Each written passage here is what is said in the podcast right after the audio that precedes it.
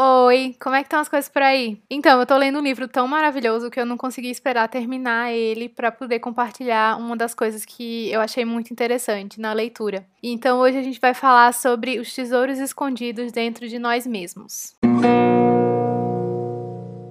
Eu acredito que devemos sempre nos alimentar de fontes mágicas que despertem o melhor dentro de nós. Uma das minhas fontes favoritas ultimamente tem sido o livro A Grande Magia, de Elizabeth Gilbert. Logo no começo do livro, ela faz uma analogia maravilhosa que eu vou ler aqui para vocês. Abre aspas. Acredito que somos todos repositórios ambulantes de tesouros escondidos. Acredito que essa seja uma das peças mais antigas e generosas que o universo vem pregando em nós, seres humanos, tanto para sua própria diversão quanto para nossa. Ele enterra estranhas joias bem no fundo de todos nós e depois se afasta e fica observando para ver se conseguimos encontrá-las. Eu achei essa maneira de ver a vida muito fascinante.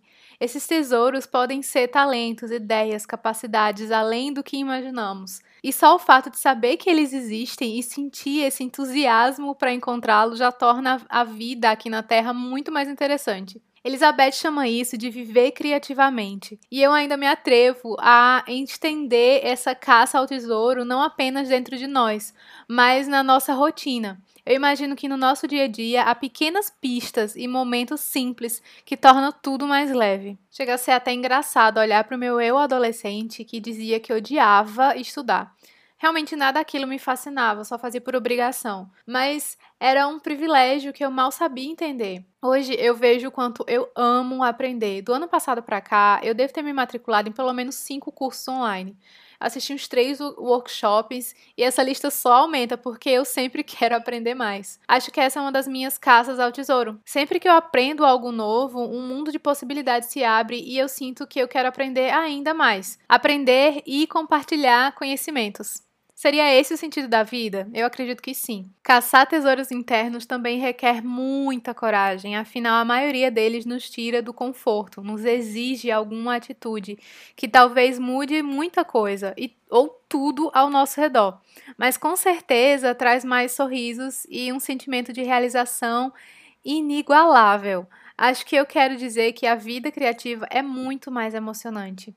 A Elizabeth também fala em um trecho do livro: uma vida criativa é uma vida mais ampla. Só que para isso não é preciso necessariamente largar empregos ou desestabilizar a vida, sair arriscando tudo e ignorando totalmente os gritos desesperados do medo. Não, não, não. Isso é viver imprudentemente. Viver criativamente é mais para convidar o medo a seguir em viagem com você e com a criatividade, mas combinando com ele que ele não pode opinar. Não tem direito de decidir nada que comprometa a missão. Que você e a criatividade estão no comando, respeitando a sabedoria do medo. Há muito mais sobre esse assunto nos primeiros capítulos do livro. Eu ainda não terminei, mas eu sinto que tem muito assunto nele que eu gostaria de compartilhar com vocês. Mas, voltando à analogia dos tesouros, como é que a gente pode encontrar ele no dia a dia corrido que a gente leva? Então, certa vez eu fui premiada com uma preciosa dica do universo. Eu resolvi me abrir para desacelerar e prestar atenção nas mensagens que foram passadas durante o dia. Ou seja, eu decidi que não ia simplesmente ver os acontecimentos da correria do dia com descaso. Eu ia prestar atenção neles e tentar entender o porquê e as mensagens contidas dentro deles.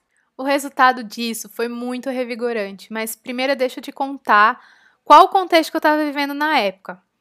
Já tem algum tempo que eu tenho falado um pouco de uma nuvem de desmotivação que tem passado por mim. Eu já falei um pouco sobre isso em outro post do blog. Vocês podem dar uma olhadinha lá em anagaudense.com. Sim, eu mudei o link do blog, não é mais capsular.online, mas depois eu converso mais sobre essa decisão. Eu achei mais legal deixar no meu nome. Mas voltando para o assunto, a primeira mensagem que eu lembro ter recebido foi no lançamento do livro do pai de duas amigas minhas quando ele contava as dificuldades que passou de 10 anos de gestação e tentativa de publicação desse livro, eu fiquei realmente tocada com o fato de que sonhos podem mesmo se tornar realidade. Eu até compreendo que esse discurso é de quem venceu, que existem muitas realidades e cada realidade é única. Mas eu sinto que eu também sou capaz de realizar coisas incríveis. E eu senti muito forte naquela noite. E cá estou eu, passo a passo, fazendo o que eu posso e o que eu sei para cumprir minha missão e realizar os meus sonhos. Então a mensagem nesse dia foi: continue a nadar. E o segundo sinal tem a ver com o fato de que eu também quero publicar um livro. Eu já tenho mais ou menos formada a história na minha mente, mas eu tenho muito pouco escrito. Então eu resolvi que nos intervalos das minhas aulas na autoescola, sim, eu tô aprendendo a dirigir depois dos 30 anos, mas eu conto isso outro dia. Eu ia me dedicar a escrever. Eu levei meu caderninho, que eu mesma fiz. Sim, eu adoraria mostrar mais um pouco do meu trabalho, caso vocês se interessem. Visitem o site infinitocreativo.com.br e deem uma, uma olhada nos trabalhos que a gente faz lá no Estúdio Infinito Criativo. Mas voltando à história, eu levei o meu caderninho e deixei a minha mente fluir na história.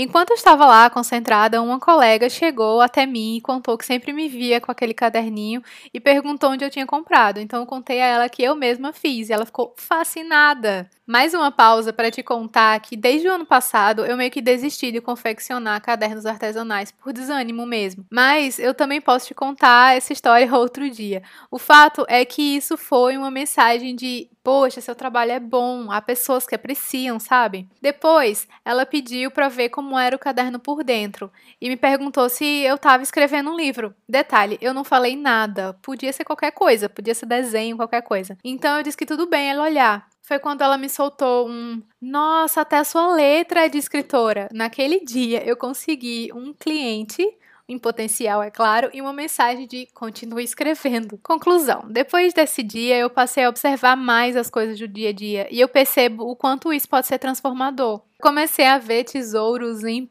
momentos muito simples como assistir minha mãe caminhando pela casa, ou ver a copa das árvores seguindo o fluxo do vento, resiliente sem se portar com o tempo. Pequenos espaços de tempo que parecem mesmo desacelerar a rotina e religar os meus pulmões e o meu coração em um ritmo muito diferente. Certamente eu escolhi uma vida criativa, pena que você não consegue ver o brilho nos meus olhos enquanto eu falo isso ou leio no post do blog, mas realmente eu me empolgo muito com essa ideia. E qual a sua opinião? Vamos conversar um pouco sobre isso. Eu adoraria ter várias pessoas para conversar sobre esse negócio de viver uma vida criativa, se as pessoas sabem que isso existe ou se o conceito toca toca elas também como me tocou. E por hoje é só, a gente vai ficando por aqui, até a próxima e um cheiro bem grande.